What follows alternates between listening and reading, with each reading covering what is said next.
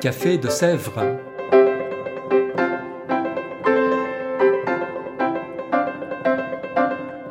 Au Café de Sèvres, on discute philosophie et théologie.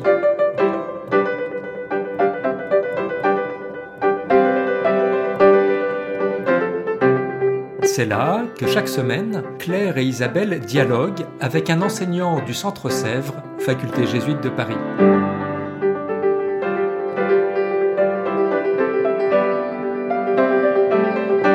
L'émission d'aujourd'hui est animée par Claire Chastel.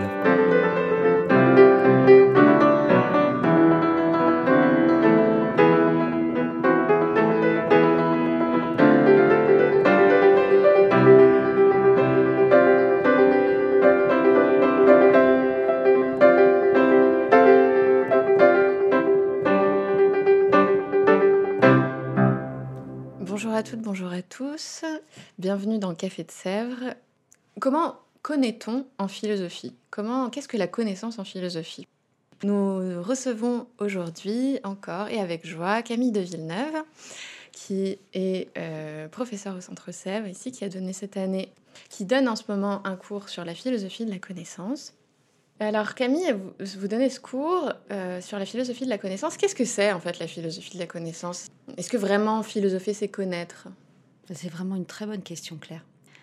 La philosophie aurait pour objet la connaissance. Ah, ça n'a rien d'évident dans la mesure où la philosophie se veut une forme de connaissance. hein.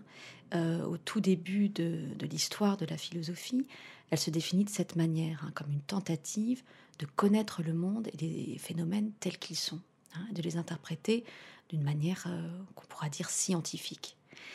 Ce qui fait que la philosophie, dès ses origines, euh, étant cette entreprise de connaissance, se distingue de la sagesse. hein. Souvent, on dit la philosophie, c'est c'est l'amour de la sagesse. C'est un peu court en réalité.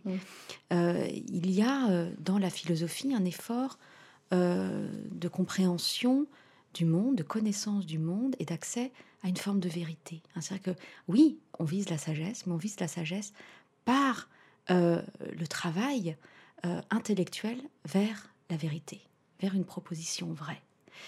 Euh, c'est ce qui distingue la philosophie, euh, par exemple, euh, du développement personnel, de la recherche du bien-être, de la méditation, de pratiques qui sont fondamentales. Et bien sûr, la philosophie peut être en rapport avec ces pratiques de soi, hein, mais elle est avant tout hein, une recherche de la vérité et de la connaissance. Comme une science comme... En fait, c'est la science, la, la philosophie? Eh bien alors, euh, là encore, excellente question Claire. Parce que euh, j'allais euh, j'allais vous dire, philosophie de la connaissance, est-ce qu'il n'y a pas là une redondance hein, finalement? Si la philosophie est connaissance, philosophie de la connaissance. Et oui, en effet, le philosophe n'est pas le scientifique, euh, dans la mesure où il ne s'attache pas à une seule catégorie d'objets du réel, hein, de la nature, de la réalité. Il ne s'attache pas, euh, par exemple, au vivant seulement. Euh, il ne s'attache pas seulement euh, aux astres ou à la psyché humaine. Bon. Il prend en compte tous les objets du monde et il essaye de penser la totalité. Alors, il est en rapport avec les scientifiques qui, eux, tentent de connaître les objets individuellement, hein, qui sont obligés de, de les distinguer pour mieux les connaître, d'où le fait qu'il y ait diverses sciences. hein. Mais le philosophe, lui, s'il est en rapport avec les scientifiques, est, disons, euh, fait un pas de, côté ou fait un pas de recul et il essaye d'embrasser euh, la totalité de ces objets. Donc il est en effet en rapport avec le scientifique, la philosophie est en rapport avec les sciences, mais pour autant, elle n'est pas une science parmi d'autres sciences. Mais alors du coup, qu'est-ce que ça va être justement la philosophie de la connaissance? Ça va parler de quoi? Vous allez prendre les choses par quel, euh, par quel bout, si je puis dire? Eh bien, la philosophie de la connaissance s'intéresse à la façon dont nous conduisons, dont nous ordonnons nos pensées, de manière à obtenir une vérité, une proposition vraie, justement. La philosophie s'interroge sur tout simplement la méthode que nous utilisons pour penser, les chemins que nous empruntons, les voies que nous prenons, les arguments que nous avançons. Par conséquent, la philosophie de, la connaissance, elle est un peu euh, à la racine, à la source de l'activité philosophique. Elle est indispensable à la réflexion sur la philosophie elle-même, lorsqu'ensuite elle prend un objet pour euh, le réfléchir. Hein.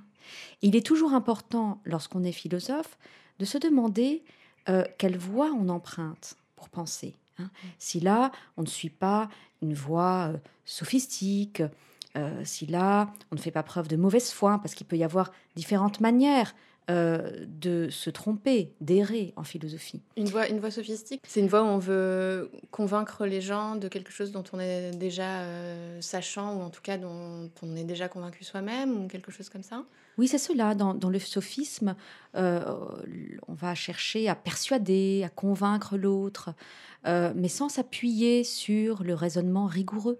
Hmm. Voilà. Et euh, nous nous rendons compte euh, chaque jour. Et là, c'est pour ça que j'invite toujours les étudiants à réfléchir à leurs connaissances les plus quotidiennes, hein, à revenir vraiment euh, à leur vie la plus concrète, la plus immédiate. Comment je sais ce que je sais? Comment je partage avec l'autre ce que je sais hein? Quels quel moyens j'utilise? Voilà. Et rien que cette petite analyse permet de cibler eh bien, où les erreurs euh, qui nous conduisent à des arguments faux, hein, ou euh, les, erreurs qui sont, alors on dira peut-être pas de l'ordre de la morale, hein, mais qui sont de l'ordre de l'éthique, euh, la mauvaise foi, le désir d'écarter de, sans le, le, dire un argument ou un point de vue ou une perspective. Voilà. Donc la philosophie de la connaissance, euh, elle s'interroge sur les méthodes, la manière dont nous connaissons quelque chose, mais en réalité, euh, c'est une étape euh, qui peut nous sembler préalable à l'acte de philosopher, mais en réalité, l'acte de philosopher est une reprise permanente de la méthode. Voilà, une reprise permanente de la réflexion sur comment j'avance telle vérité, selon quels arguments, euh, en quoi j'ai vraiment fait la part à un argument adverse, en quoi j'ai été capable de l'écouter. Donc la philosophie de la connaissance, c'est une sorte de philosophie fondamentale, la philosophie des philosophes, de, la philosophie. Oui, c'est cela. C'est euh, euh, une philosophie fondamentale et c'est aussi une nécessité quotidienne. Voilà. Euh, de reprendre euh, cette réflexion sur la manière dont nous connaissons, euh, la manière dont nous affirmons des vérités. Et, voilà, je pense que chaque jour, il est bon eh bien, que nous nous interrogions sur nos croyances. Hein. Hmm. Nous commençons avec une séance sur la croyance.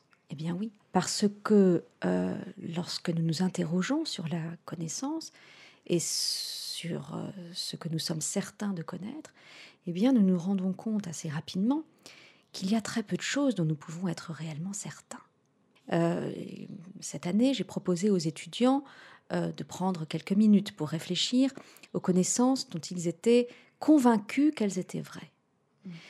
Eh bien, nous nous sommes assez rapidement rendus compte que la plupart étaient en réalité des croyances qui nécessitaient la foi dans le témoignage d'autrui, euh, qui s'appuyait sur un, raisonnement euh, qui pouvait être fallacieux, ou alors sur des observations qui pouvaient être trompeuses. Nous sommes donc rendus compte que euh, une connaissance vraie, hein, pour être définie, nécessite un certain nombre de critères qu'il faut établir. Alors là, je me permets, Claire, de spécifier un peu les textes philosophiques que j'ai eu envie, que j'ai envie d'aborder dans ce cours de philosophie de la connaissance. Bien sûr, bien sûr. Il y a deux traditions, c'est important de, le rappeler, disons en épistémologie, qui est un terme un peu savant, un peu compliqué pour parler de euh, la théorie de la connaissance, hein, la, philosophie de la connaissance, de, des manières que nous avons de, connaître, des voies que nous empruntons pour connaître. Il y a euh, deux traditions.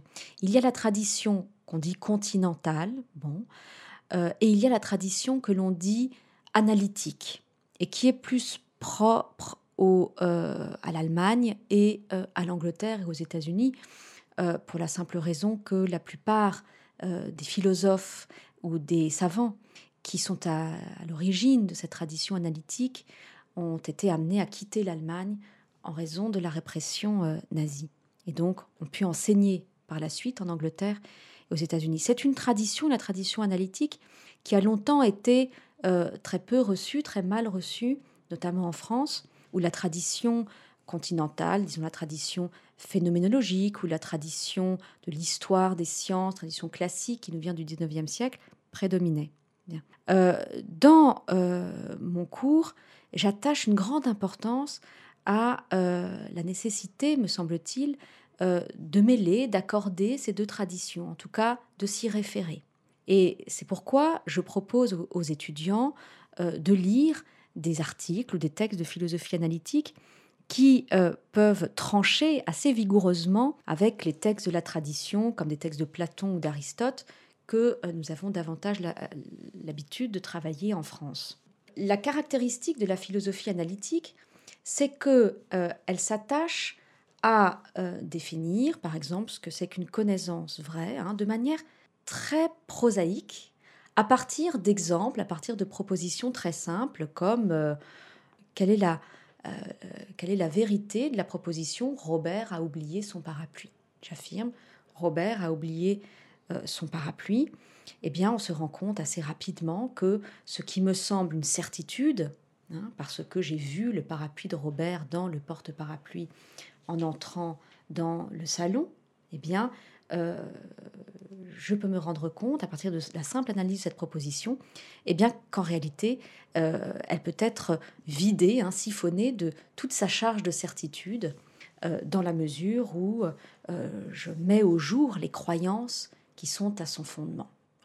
Et donc la philosophie analytique, elle nous invite à travailler à partir de ces propositions qui peuvent sembler tout à fait bêtes, hein, tout à fait simples, prosaïques. Eh bien, elle peut nous inviter à euh, réfléchir, me semble-t-il, d'une manière très efficace à ce que nous pensons être vrai, à la manière dont on peut conduire un exercice de doute aussi dans notre réflexion, de la manière la plus profitable, hein, de la manière la plus féconde possible. Et est-ce que c'est éloigné, cette question-là que vous venez d'aborder sur la philosophie analytique, de la logique d'Aristote, qui est plus donc euh, mhm. de la tradition continentale? Alors pas du tout, et c'est une excellente question, Claire. Les, les, philosophes que l'on dit de la tradition analytique reprennent des questions qui, ont, sont, qui, ont, qui sont posées dès l'Antiquité, hein, bien sûr. Euh, donc il y a une évidente, une évidente filiation, et c'est pourquoi il me semble indispensable euh, d'introduire encore davantage cette tradition analytique dans notre pratique de la philosophie. Alors je dis ça aussi parce que je suis vieille et que euh, je suis... Je dis ça aux auditeurs, ne la croyez pas. Je suis d'une génération qui a connu, on pourrait dire quasiment un divorce entre ces deux traditions de la philosophie. Lorsque j'ai fait mes études, il y avait euh, d'un côté euh, Paris IV qui se consacrait à l'histoire de la métaphysique et à la phénoménologie, et Paris I qui introduisait la philosophie analytique et le cours de logique dans euh, son parcours universitaire. Aujourd'hui, bien entendu, les universités ont compris l'importance, et puis les philosophes ont fait un travail considérable pour joindre, pour unir, pour faire se rencontrer et faire se dialoguer c'est de tradition, notamment philosophe Jocelyn Benoît. Est-ce que c'est pas euh, ce, que cette tradition euh, dite continentale, excusez-moi, j'y reviens, euh, ne digère pas très bien de la tradition analytique, c'est son côté très positiviste. Oui, c'est tout à fait juste. Hein. Et puis il y a aussi dans l'approche analytique quelque chose de euh, d'une sécheresse, hein, d'un esprit de, d'un esprit logique, d'un esprit de démonstration euh, qui peut euh, qui peut s'opposer à une manière d'entrer en philosophie par la recherche du sens. Hein. Voilà, donc ça c'est ça c'est certain. Mmh. Mais il, là encore, hein, il me semble vraiment possible de, de, de, de, de laisser ces, ces, ces, deux voix ah euh, entrer en relation, notamment parce que peut-être que euh, le manque, voilà, ce qu'on peut ressentir comme un manque euh, dans la tradition analytique, c'est toute cette réflexion sur la connaissance comme fait social, comme fait culturel, qui nécessite un, certain milieu, qui nécessite des relations entre savants, euh, qui nécessite euh, un certain bain épistémologique, euh, une certaine atmosphère, une certaine ambiance scientifique. Et cela est particulièrement bien abordé. Hein, ça a été une avancée considérable de la philosophie française que euh, d'interroger euh, ce, rapport à la connaissance dans le sens des pratiques de la connaissance et de la production du savoir par dans un certain contexte social. Et on a tout intérêt à bénéficier à la fois de cette tradition analytique, cette tradition logique, et euh, de cette tradition réflexive, cette tradition plus d'approche plus culturelle qui est propre à la, la tradition française. Excusez-moi, je vous ai fait dévier, mais du coup, revenons à votre cours. Euh, vous avez abordé le sujet de la croyance immédiatement, mais j'imagine que vous avez, euh, on va pas pouvoir tous les faire, mais quelles sont un peu les autres euh, thématiques que vous abordez à l'intérieur de votre cours? Alors donc, l'idée du cours est d'entrer par notion euh, dans chaque séance. Donc la voix n'est pas chronologique, comme elle peut l'être par exemple pour le cours Langage et vérité, qui est plutôt proposé à, des étudiants euh, commençants, des étudiants débutants. Le cours de philosophie de la connaissance s'adresse à des étudiants qui ont envie de euh, reprendre, ressaisir de manière peut-être plus conceptuelle ce qu'ils ont appris au cours de leur, de, leur parcours en philosophie, euh, dans des cours sur, des auteurs, par exemple, hein, qui ont abordé euh, le caractère organique d'une œuvre ou qui ont euh, eu des cours d'histoire de la philosophie. Donc, d'entrer dans ces, propositions philosophiques par la voie des notions. C'est pourquoi je propose voilà, un, parcours qui va de la croyance, qui interroge le doute, qui interroge la notion d'intuition, par exemple, qui est absolument fondamentale euh, mm. pour la philosophie, euh, qui interroge la notion de système. Hein. Est-ce que cette notion de système est, absolument désuète Est-ce que les systèmes de connaissances Un système philosophique. Ah. Qu'est-ce que c'est qu'un système philosophique mm. Voilà, ce qui était la grande ambition des Lumières, hein, avec Condillac, par exemple. Euh, qu'est-ce que c'est que Est-ce que est-ce qu'il y a dans le système un effort totalitaire, un effort euh, de toute puissance qui euh, finalement ne, signifie rien, ne conduit à rien Donc nous interrogeons cette, euh, cette, notion. Et puis nous allons également nous interroger sur la valeur de connaissance d'une œuvre d'art. Qu'est-ce qu'une œuvre d'art nous apprend? Est-ce qu'on connaît une œuvre d'art? Quel type de connaissance elle peut nous, elle peut nous donner? Qu'est-ce qui est en jeu là, euh, devant, devant une œuvre?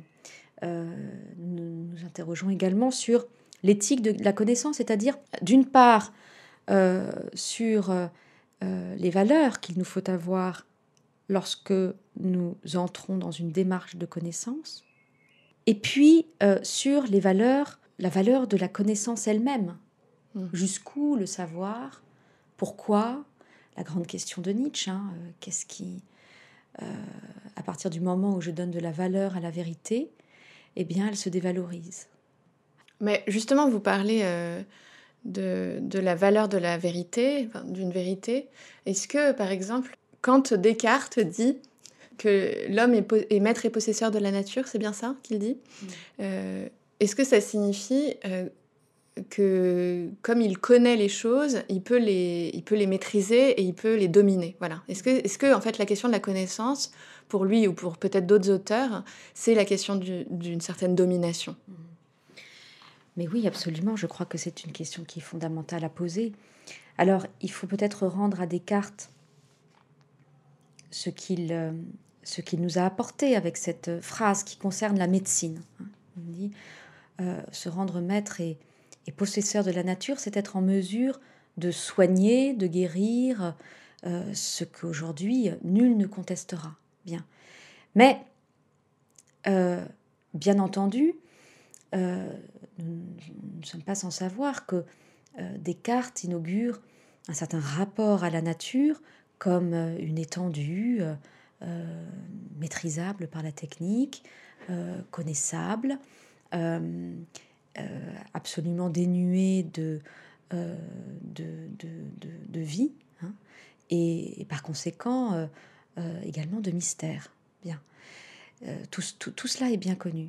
Mais ce qui est intéressant, c'est que euh, Descartes nous invite aussi à réfléchir euh, en associant, cette, que, cette phrase soit associée à la question de la médecine, nous invite à, réfléchir aussi à la place que nous faisons à la mort dans, notre, dans notre réalité contemporaine. Mmh. Hein. Puisque se rendre possesseur euh, maître et possesseur de la nature, c'est dominer la nature de manière à pouvoir soigner et guérir, ce qui nous semble aujourd'hui une bonne chose, eh bien, c'est lutter contre la mort. Hein. Et est-ce qu'il n'y a pas hein, dans ce désir de, domination, ce désir euh, de se débarrasser définitivement de la mort, on le voit bien avec euh, tous ces, toutes ces aspirations transhumanistes qui prennent une importance mmh. quand même euh, dans, dans, dans, nos discours, dans nos représentations. Hein. Est-ce qu'il n'y a pas là quelque chose de peut-être plus fondamental que la question de la domination? Et peut-être que à partir de Descartes, hein, à partir de, euh, de ce texte très très important, et on a raison de le cibler comme étant un texte révélateur d'une association tragique hein, entre la connaissance et la domination, mais est-ce qu'il ne faut pas aller plus loin, se dire qu'est-ce qu'on fait de la mort dans nos sociétés? Oui, mais du coup, euh, on cherche d'une certaine manière à dominer la mort. Du coup, c'est ça. Oui, oui. C'est ça. Oui, c'est juste.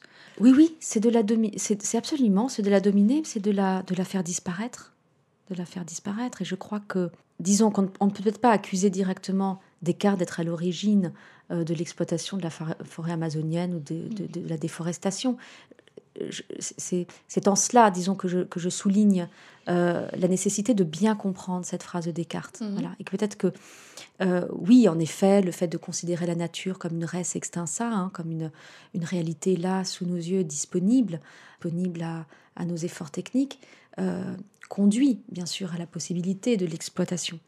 Mais c'est important de voir comment cette phrase, voilà, qui, qui, est, qui est comme ça ciblée hein, pour là encore, euh, euh, mettre en relief cette, articulation de, la domination et de la connaissance dans l'oubli finalement de, la nature, dans ce qu'elle a, dans ce qu'elle a de vivant, dans ce qu'elle a de mystérieux, eh bien, cette phrase, elle cible particulièrement le refus de la mort, hein, le, mm. le je dirais même presque le, dégoût de la mort. Le, Et en cela, voilà, peut-être qu'il est bon euh, de, penser ensemble à la fois euh, notre rapport à la nature, notre rapport de domination, d'exploitation, et notre effort pour nous arracher, pour nous arracher à notre, à notre finitude, à notre mortalité. Merci beaucoup euh, Camille de Villeneuve pour ce parcours d'introduction. Nous ne faisons qu'effleurer toutes les thématiques que vous avez travaillé et que vous continuez à travailler sur ce cours, euh, Philosophie de la connaissance. Il sera donné de nouveau euh, l'année prochaine euh, au Centre Sèvres. Les dates arrivent très bientôt sur le site internet. Merci beaucoup encore d'être venu, d'être venu. Merci beaucoup Claire. Et puis à bientôt. Au revoir. À bientôt.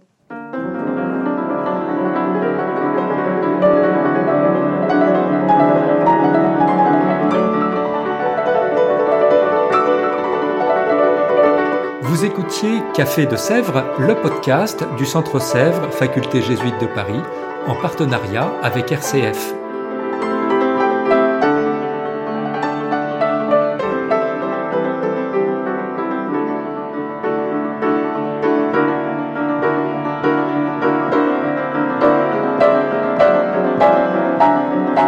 Pour ne rater aucun épisode, abonnez-vous sur votre application préférée Spotify, Deezer, Apple Podcast ou Google Podcast.